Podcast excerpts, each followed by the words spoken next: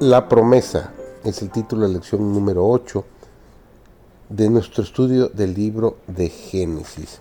Hoy es lunes 16 de mayo y el título de nuestro, nuestro estudio de hoy es Dios proveerá. Servidor David González, comenzamos. Aquel día, el más largo en la vida de Abraham, llegó lentamente a su fin. Mientras su hijo y los siervos dormían, él pasó la noche en oración, todavía con la esperanza de que algún mensajero celestial viniera a decirle que la prueba era ya suficiente, que el joven podía regresar sano y salvo a su madre. Pero su alma torturada no recibió alivio. Satanás estaba muy cerca de él, susurrándole palabras llenas de duda e incredulidad. Pero Abraham rechazó sus sugerencias. Ni aun entonces murmuró Abraham contra Dios, sino que fortaleció su alma espaciándose en las evidencias de la bondad y la fidelidad de Dios. Se le había dado este hijo inesperadamente, y el que le había dado este precioso regalo no tenía derecho a reclamar lo que era suyo. Entonces su fe le repitió la promesa en Isaac te será llamada descendencia, registrado en el libro de Génesis el capítulo 21 y el versículo 12. Una descendencia incontable, numerosa como la arena de las playas del mar. Isaac era el hijo de un milagro y no podía devolverle la vida el poder que se la había dado. Mirando más allá de lo visible, Abraham comprendió la divina palabra porque pensaba que Dios es poderoso para levantar aún de entre los muertos. Con voz temblorosa Abraham reveló a su hijo el mensaje divino. Con terror y asombro Isaac se enteró de su destino, pero no ofreció resistencia.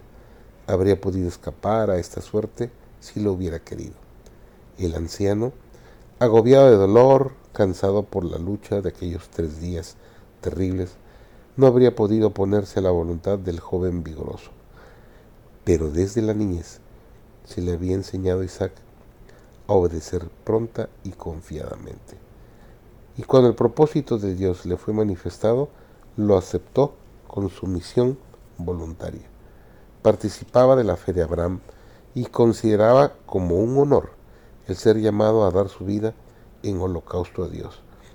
Con ternura trató de aliviar el dolor de su padre y animó sus debilitadas manos para que ataran las cuerdas que lo sujetarían al altar.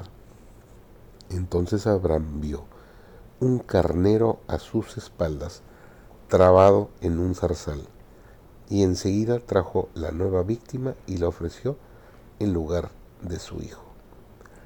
Lleno de felicidad y gratitud, Abraham dio un nuevo nombre aquel lugar sagrado y lo llamó Jehová Jireh, o sea, Jehová proveerá.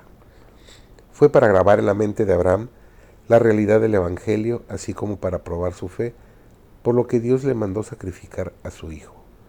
Ninguna otra prueba podría haber causado a Abraham tanta angustia como la que le causó el ofrecer a su hijo.